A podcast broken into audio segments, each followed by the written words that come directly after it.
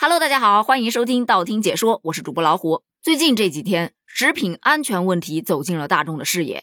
到这儿，你肯定要问了，哎，食品安全问题不是一直都是大家普遍很关注的问题吗？确实如此，但是这几天它发生了一些小争议，而这个争议来源于三个梗。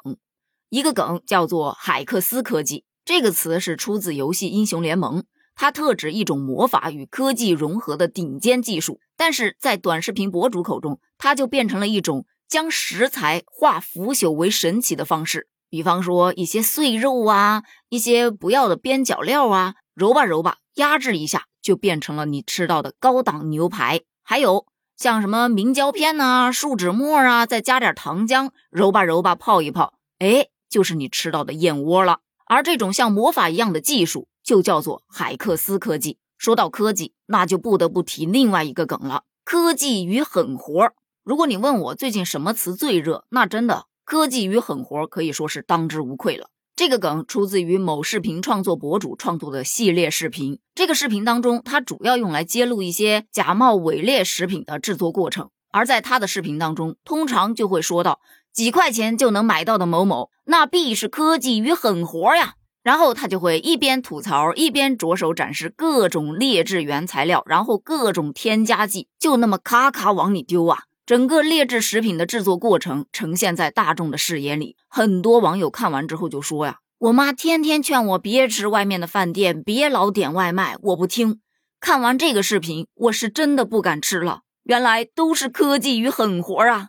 其实咱们用大白话来说，这科技与狠活前面的这个科技，应该就是指的海克斯科技了。那这个狠活呢，就是指这些无良商家往里头咔咔倒添加剂，完全不考虑消费者的健康问题，这手段真的是太狠了。所以把商家往里头倒添加剂的这个活儿就称为狠活。说句实在话啊，这位博主的视频我看了很多，他加的那些添加剂。那些名字你别说让我记下来了，有的我甚至读都读不清楚，太难记了。但是有一个我是记得非常清楚，叫做三花淡奶。说到三花淡奶，其实也有一个小故事。这个梗其实来自于另外一位博主，就有一位回民饭店的大哥表示，羊杂汤啊之所以是奶白色的，那是因为需要用牛骨头炖很长的时间。博主就问呢，还要炖多久？店主就说呀，还要炖一晚上呢。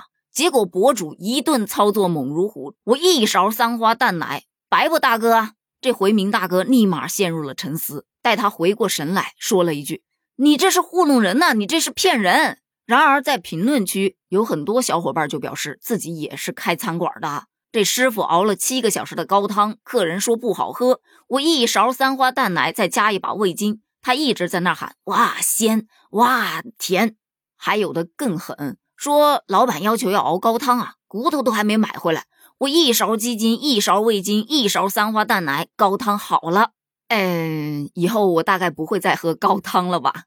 毕竟这就是一勺三花淡奶的科技与狠活啊！聊到这儿，你现在应该基本上能够了解到这三个梗到底是什么意思了。接下来咱们就要说说为什么它会引起食品安全的争议呢？首先，有很多的支持者认为。这些视频博主利用自己所学或者是一些开店的经验，揭露了很多无良商家欺骗消费者的行径，并且他们还表示，亲妈苦口婆心二十年都没有劝明白的事儿，被科技与狠活迅速劝诫了，而且还引起了大家对食品安全的重视，这不得支持一下吗？于是乎，你就会发现，现在很多的网友啊，纷纷晒出自己家里啊、超市啊，或者是商店里面的各种食品的配料表，无一例外的。配料表上满满的都是添加剂，完了还要在最后加上一句：“原来家里藏着这么多科技与狠活啊！”这下好了，学会了看配料表之后，啥也不能吃了。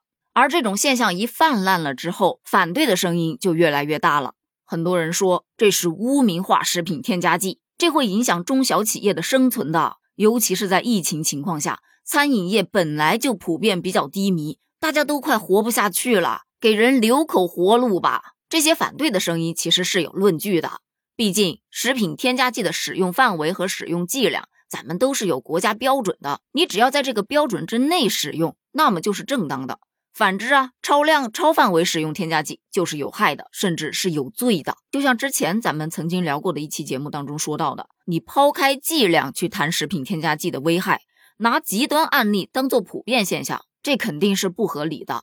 这个是属于争议点之一。争议点之二啊，就觉得这个博主到底说的是真话还是假话？如果说他们视频当中的这些知识输出都属于真实的，那么对大众来说是有益的。毕竟他揭露了很多商家制假、售假、以次充好的违法行为。但如果说他输出的知识带有一些偏差，或者是带有一些诱导性，那么这种虚假的输出可能带给他的是流量，但是带给大众的却是对食品安全的焦虑。确实是会影响中小企业的发展的，而这个争议点它难也就难在这儿，我们普通大众对于添加剂的了解啊并不深，所以没有办法去区分到底他说的是对的还是不对的。希望有懂的小伙伴可以给我们科普一下。目前这个话题依然争论不断，站在我个人的角度呢，我只是希望。商家能够有点良心，如果必须要使用食品添加剂的情况下，务必要符合国家标准。当然，能不添加那当然是最好的了，毕竟食品安全还是站在第一位的。